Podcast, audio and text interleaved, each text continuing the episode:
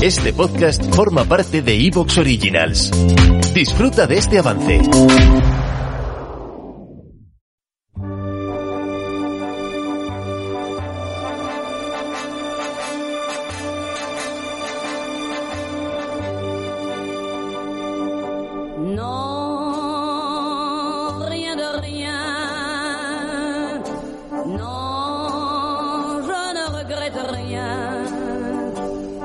Ni m'a fait,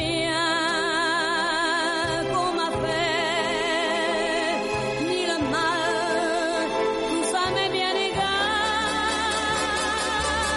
Non. Bienvenidos de nuevo a este programa de Luna de Lobos sobre el esoterismo nazi y las raíces filosóficas más desconocidas que conformaron esta ideología esquizofrénica que arrastró al mundo al desastre.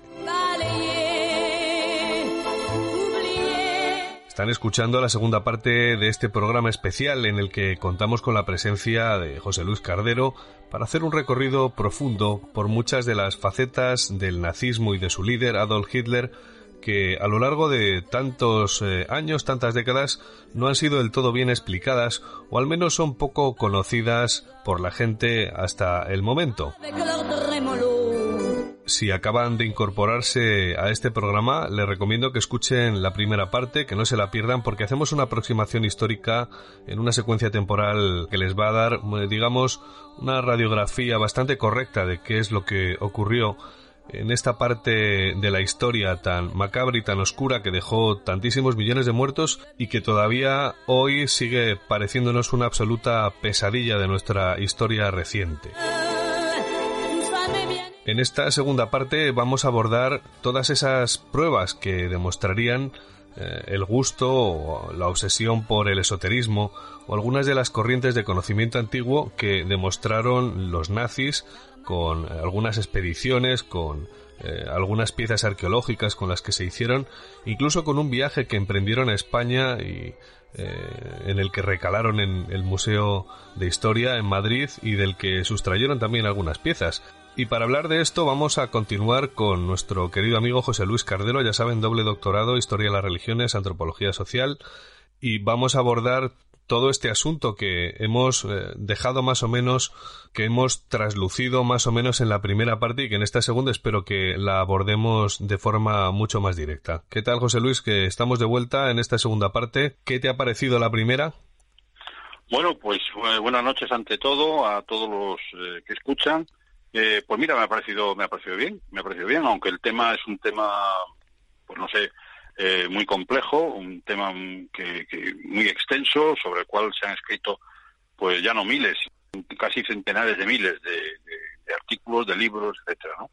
Pero me parece que bueno, que le hemos dado un enfoque lo suficientemente intenso, por decirlo de alguna manera, para que eh, la gente que lo pueda escuchar se entere un poco de lo, por lo menos de los de lo, de lo más importante. ¿no?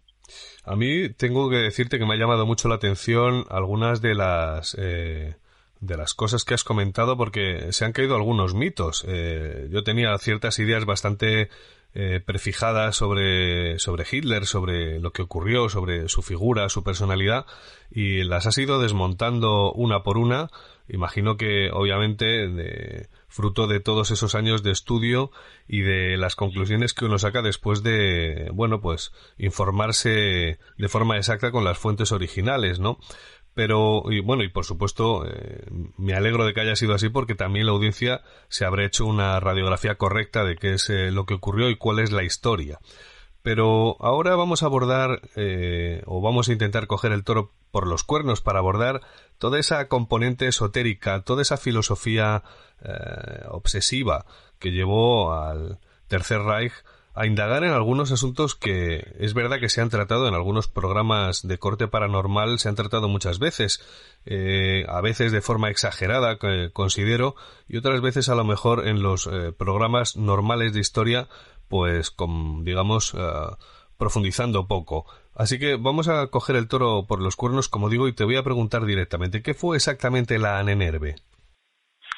Bueno, la Nenerve fue una organización que, se fundó en el seno de la, de la SS, de la Schutzstaffel, de los eh, llamados escalones de protección, de, dirigidos por Heinrich Himmler, y eh, era una sociedad fundamentalmente que se dedicaba o que se dedicó a estudiar eh, la llamada herencia ancestral, que es lo que significa este nombre en, alemán, ¿no? herencia ancestral. Entonces fue una sociedad eh, que en la que colaboraron algunos algunos estudiosos. Eh, Himmler la dirigía, digamos, la dirigía desde su estado mayor, lo cual quiere decir que era él directamente el que controlaba, sin interposición de nadie, eh, el tema de la, de la sociedad esta Nenerve. ¿no? Sí. Eh, después estuvo eh, otro profesor, un profesor de, de ascendencia holandesa, Herman Birt, se llamaba, que era un especialista en, bueno, en, en, antropología, en, en, lingüística, en, antigüedad comparada, era un auténtico investigador académico y que se dedicó a, digamos, dirigir la Nanerve, pero enfocándola eh, hacia una visión un poco esotérica, un poco mística, ¿no? eh, había una, una tradición, una leyenda, precisamente que el propio Witt eh, desarrolló, eh, sobre una tierra primitiva que, se, que estaba entre lo que hoy es Dinamarca y la península escandinava, en esa zona de mar. ¿Te está gustando lo que escuchas? Este podcast forma parte de Evox Originals y puedes escucharlo completo y gratis desde la aplicación de Evox.